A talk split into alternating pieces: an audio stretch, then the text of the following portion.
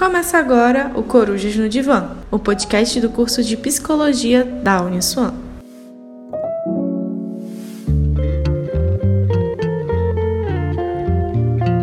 Olá, meu nome é Flávia Reis e aqui estamos novamente para falar agora sobre as etapas do estresse.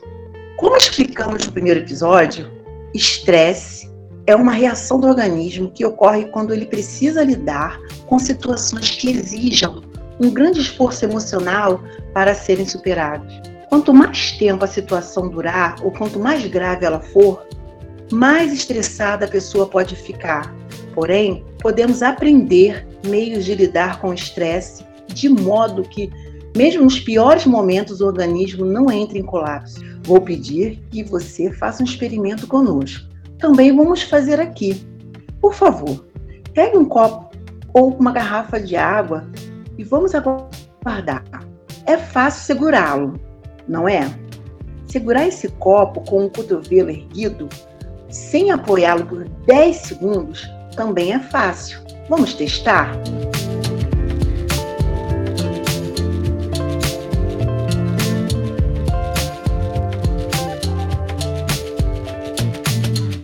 Agora, segure por um minuto.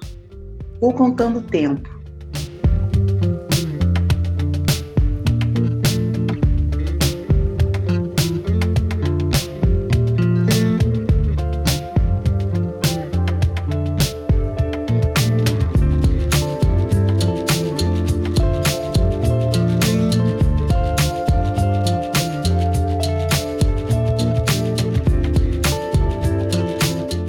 Pouco mais difícil, não é mesmo? E quanto mais tempo segurarmos, mais difícil ficará. Assim também é o estresse. Um pouco é suportável, pode nos impulsionar, mas se continuar, pode nos causar adoecimentos físicos e mentais. Podemos citar o exemplo de uma pessoa que gosta muito do trabalho que realiza. Assim, essa pessoa aceita todos os compromissos que lhe são propostos. Acaba que, mesmo gostando muito do que faz, sente-se cansado, estressado, desanimado por não dar conta de tudo, o que é natural. E neste caso, o que acontece é que as pessoas não se dão conta e acabam entrando no automático, porque fazem o que gostam, tá, tá bem, e quando dá por conta já estão hiper estressados, com sintomas inclusive. No artigo O Percurso do Estresse de Lippi, diz que inicialmente a pessoa entra no processo de estresse pelo estágio de alerta. Esta é a fase boa do estresse, onde produzimos adrenalina e ficamos cheios de energia e de vigor pontos para, se necessário, varar à noite ou desempenhar grandes quantidades de energia se tivermos que lidar com uma emergência. Caso o que nos causa estresse desapareça, saímos desses processos sem sequelas. Assim, no caso que se o estresse não aparecer, a pessoa não se sente com sequela, mas em todo caso, ela está apresentando o estresse, porque ela já está fazendo tudo aquilo que ela gosta no automático. Porém, se o estressor continua ou se algo mais acontece para nos desafiar, podemos entrar no estado de resistência, que significa a etapa em que tentamos resistir ao estresse. Nesta fase, dois sintomas mais importantes surgem: a dificuldade com a memória e muito cansaço. Se nosso esforço for suficiente para lidar com a situação, o estresse é eliminado e saímos do processo. Problema maior começa a ocorrer quando não conseguimos resistir ou nos adaptar a esse e nosso organismo começa a sofrer um colapso gradual. Entramos na fase de quase exaustão, onde podem surgir alguns dos problemas mencionados a seguir. São sintomas da fase de quase exaustão do estresse o cansaço mental, a dificuldade de concentração, a perda de memória imediata e a apatia ou indiferença emocional, entre outros sintomas. São sintomas na fase de alerta a dificuldade em dormir muito acentuada devido à adrenalina, a libido em alta, muita energia e o sexo ajuda a relaxar. Há grande produtividade no trabalho e criatividade. A pessoa pode varar a noite sem dificuldade. Apresenta tensão muscular. No início da fase aparece ataque cardíaco, coração disparado. Sudorese, que é o suor, a transpiração. Não apresenta fome e sem sono. A mandíbula fica tensa, a respiração mais ofegante do que o normal. No todo, o organismo reage em uma perfeita união entre a mente e o corpo. A tensão do corpo encontra correspondência na mente. O indivíduo pode ter grande irritabilidade devido à tensão física e mental experimentada. Aí podemos entrar na fase da resistência, onde o sono normaliza, a libido começa a baixar, pouca energia, o sexo não apresenta interesse a produtividade e a criatividade voltam ao usual, mas às vezes não consegue ter novas ideias. O esforço de resistir ao estresse se manifesta em uma certa sensação de cansaço. Mesmo tendo dormido bem, a memória começa a falhar. Mesmo não estando com alguma doença, o organismo se sente doente. A fase, quando chegamos na fase quase exaustão, nós apresentamos insônia, acordamos muito cedo e não conseguimos voltar a dormir. A libido quase desaparece. A energia para o sexo está sendo usada na luta contra o estresse e a pessoa perde o interesse. A produtividade e a criatividade caem dramaticamente. Consegue somente dar conta da rotina, mas não cria e nem tem ideias originais. Uma sensação de desgaste aparece. A memória é muito afetada e a pessoa esquece fatos corriqueiros, até mesmo seu próprio telefone. Doenças começam a surgir. As, as mulheres apresentam dificuldades na área ginecológica. Todo o organismo se sente mal. A ansiedade passa a ser sentida quase que todo dia. A vida começa a perder o brilho. Não acha graça nas coisas, não quer socializar, não sente vontade de aceitar convites ou de convidar considera tudo muito sem graça e as pessoas tediosas. Aí chegamos à fase da exaustão. Dorme pouco, acorda cedo e não se sente revigorado pelo sono. Libido desaparece quase completamente. Não consegue mais trabalhar como normalmente. Não produz. Não consegue concentrar e nem decidir. Perde interesse pelo trabalho. Doenças graves podem ocorrer, como depressão, úlceras, pressão alta, diabetes, infarto, psoríase e etc. Não há mais como resistir ao estresse. A batalha foi perdida. A pessoa necessita de ajuda médica e psicológica para se recuperar. Em casos mais graves, pode ocorrer a morte. Não socializa, foge dos amigos, não vai a festas, perde o senso de humor, fica apático Muitas pessoas têm vontade de morrer. Existe estresse ideal? Estresse negativo? É o estresse em excesso. Ocorre quando a pessoa ultrapassa seus limites e esgota sua capacidade de adaptação. O organismo fica destituído de nutrientes e a energia mental fica reduzida.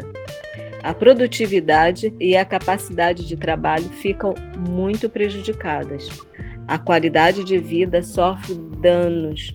Posteriormente, a pessoa pode vir a adoecer. Estresse positivo é o estresse em sua fase inicial, a do alerta.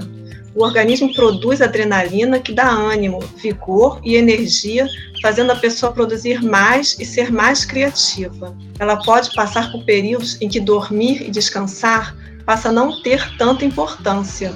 É a fase da produtividade, como se a pessoa estivesse de alerta. Ninguém consegue ficar em alerta por muito tempo, pois o estresse se transforma em excessivo quando dura demais. O estresse ideal é quando a pessoa aprende o manejo do estresse e gerencia a fase de alerta de modo eficiente, alternando entre estar em alerta e sair de alerta. Para quem aprende a fazer isso, o céu é o limite o organismo precisa entrar em equilíbrio após uma permanência em alerta para que se recupere. Após a recuperação, não há dano em entrar de novo em alerta. Se não há um período de recuperação, então as doenças começam a ocorrer, pois o organismo se exaure e o estresse fica excessivo. O estresse pode se tornar excessivo porque o evento estressor é forte demais ou porque se prolonga por muito tempo. Agora ensinaremos três técnicas de mindfulness que ajudarão a lidar com o estresse do dia a dia. Mas o que é mindfulness? Na Eclipse 2008 diz que mindfulness ou atenção plena é a prática de estar no momento presente da maneira mais consciente possível isso significa estar atento a cada movimento, situação e respiração. Significa deixar de lado as distrações, pensamentos externos e sentimentos anteriores, para intencionalmente sentir, ouvir, viver plenamente a situação presente. O exercício do Mindfulness é intencional, pois é preciso dedicação e autorregulação por parte de cada indivíduo para alcançar os resultados.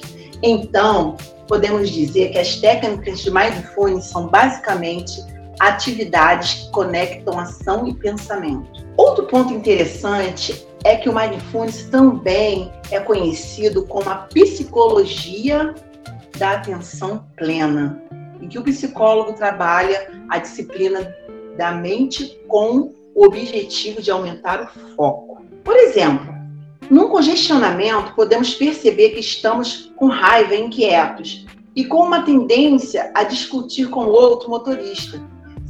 Fizermos uma pequena pausa, espaço de consciência para poder reavaliar esse impulso, podemos então decidir simplesmente aceitar que há um congestionamento e que não podemos mudá-lo naquele momento. Podemos então escolher ligar o rádio para aproveitar o tempo que passaremos ali para ouvir uma música e notícias. Ter uma resposta mais efetiva e consciente, não habitual, nem banal, mas existe treinamento. Então, o treinamento regular do Mindfulness ah, nos dá essa habilidade para termos melhores respostas aos mesmos fatores de estresse de nosso dia a dia sem necessariamente ter que mudá-los. Trazer a atenção e a consciência para as sensações que acompanham experiências difíceis oferece a possibilidade de aprender, se relacionar de maneira diferente com essas experiências a cada momento. Traremos agora alguns exercícios básicos para uma consciência da respiração. Faça isso uma ou duas vezes por dia durante duas semanas e observe o que acontece. Não há maneira certa ou errada de executar essa prática de mindfulness. Tente aceitar qualquer que seja sua experiência individual. O objetivo não é atingir o foco perfeito em sua respiração, mas é aprender como sua mente funciona. É normal que sua mente divague, mas quando você conseguir trazê-la de volta, significa que você já está aprendendo a controlar conscientemente o foco de sua atenção. Experimente. Então, em primeiro lugar, escolha um lugar confortável e tranquilo, onde você não seja perturbado. Depois, sente-se com a coluna reta em uma almofada no chão ou em uma cadeira. Se você usar a cadeira, certifique-se que seus pés estejam tocando o chão. Feche os olhos ou mantenha um olhar suave e sem foco. Comece a perceber sua respiração. Tente manter uma atitude aberta e curiosa. Observe para, que, para onde vai a respiração quando entra e sai do corpo. Não tente forçar ou mudar a respiração de forma alguma. Ela acaba mudando naturalmente conforme você a observa. Se sua mente devagar, observe o que está fazendo e gentilmente volte sua atenção para a respiração. Continue observando a respiração por alguns minutos. No final da prática, observe como sua mente e seu corpo se sentem e depois volte lentamente a atenção para o ambiente no qual você está. Enquanto você dá continuidade a essa prática, observe se sua mente resiste à ideia de mudança, criando pensamentos de julgamento, como se não fosse capaz de mantê-los se não servisse para nada. Você não precisa acreditar nos seus pensamentos de julgamento. Precisa apenas observá-los. Tente substituir sua atitude de julgamento por uma de curiosidade e mantenha a mente aberta para não limitar prematuramente sua experiência. Mindfulness é um estado mental, uma maneira intencional de olhar sua experiência no presente, no aqui e agora. Em vez de agir e reagir no piloto automático, quando você está atento, você consegue analisar seus sentimentos de estresse e ansiedade do ponto de vista do observador. E assim concluímos dizendo que ao praticar mindfulness, você pode começar a entender melhor como suas emoções pensamentos e sentimentos afetam sua vida e está ciente do estresse que flui pela mente e pelo corpo. Você consegue enxergar que é maior do que tudo o que está acontecendo em sua mente em seu corpo no momento. Assim, você pode começar a entender melhor como suas emoções, pensamentos e sentimentos afetam sua vida. Mindfulness é um caminho de direção a um estilo de vida mais feliz, saudável e calmo. Pratique os exercícios, comprove os benefícios e sinta a diferença. Aqui encerramos nosso podcast e até a próxima oportunidade. Se você tiver alguma dúvida sobre o que foi apresentado nesse podcast, você pode entrar em contato com o nosso professor Sandro Vale através do e-mail sandrovale com dois L's arroba souinissuan.com.br.